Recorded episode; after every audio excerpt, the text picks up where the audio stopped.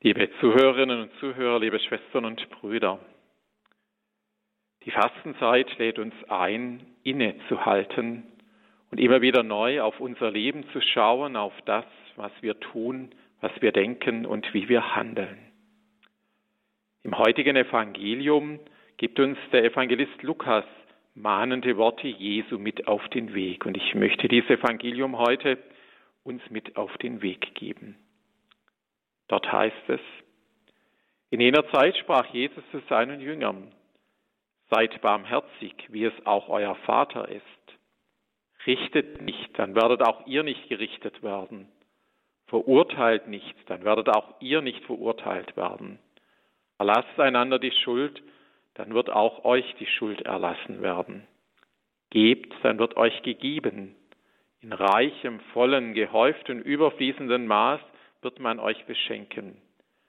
Denn nach dem Maß, mit dem ihr messt und zuteilt, wird auch euch zugeteilt werden. Soweit dieser Abschnitt aus dem heutigen Evangelium. Barmherzig sein, wie geht das, ist eine Frage, die mir mal ein Schüler gestellt hat. Wer sich erbarmt, der hat Mitleid mit einem Menschen, dem es nicht gut geht, der allein ist, der Hilfe braucht. Wer barmherzig ist, nimmt sich die Situation des anderen zu Herzen und kümmert sich um ihn. Ein Jugendlicher, der sich nicht wehren kann gegen das boshafte Gerede Gleichaltriger. Eine Frau, die vor einem Mann belästigt wird. Ein Fremder, der sich nicht zurechtfindet und nichts versteht. Eine Rentnerin, die den Überblick verloren hat und hilflos ist. All dies sind Menschen, bei denen unsere Augen ein Achtungssignal an unser Gehirn senden. Und unser Herz, unsere Seele sendet einen Impuls der Barmherzigkeit, damit wir die richtigen Konsequenzen ziehen. Emotionen, Hände und Füße geraten in Bewegung. Wir werden barmherzig. Für unser Zusammenleben mit anderen Menschen brauchen wir Barmherzigkeit. Und sie gelingt leichter mit einem Vorbild. Es hilft beim Üben. Gott, der Vater aller Menschen, kann dieses Vorbild sein. Die Beispiele für Gottes Barmherzigkeit sehen wir in den Evangelium.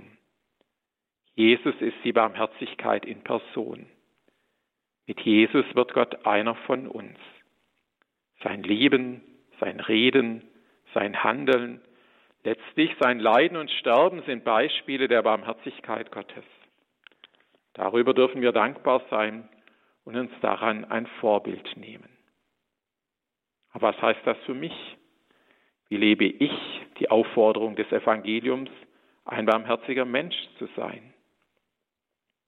Meine Augen sehen dann Menschen anders. Meine Ohren hören Worte dann anders. Meine Hände bekommen neue Arbeit.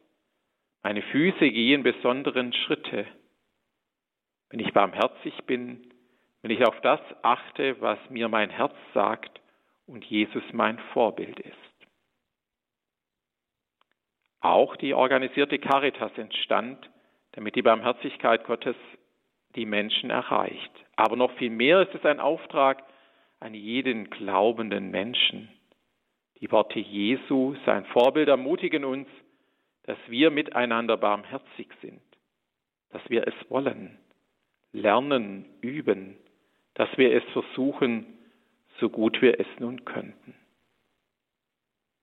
Die Fastenzeit lädt uns da ein, die Werke der Barmherzigkeit in unserem Herzen zu bedenken und unsere Augen und Herzen, unsere Seele, unsere Hände und Füße anrühren zu lassen von dieser Barmherzigkeit Gottes, von dieser Zusage, dass er mit uns barmherzig umgeht, dass wir mit anderen barmherzig umgehen.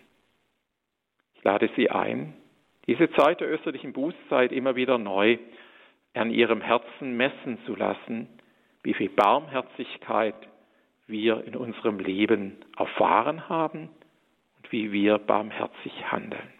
Denn beides gehört untrennbar zusammen. Für diesen Weg wünsche ich uns allen nun Gottes Segen, seine Begleitung für uns auf unserem Weg. Der Herr sei mit euch. Und mit deinem Geiste.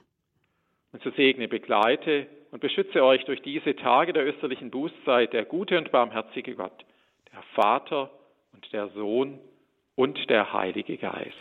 Amen.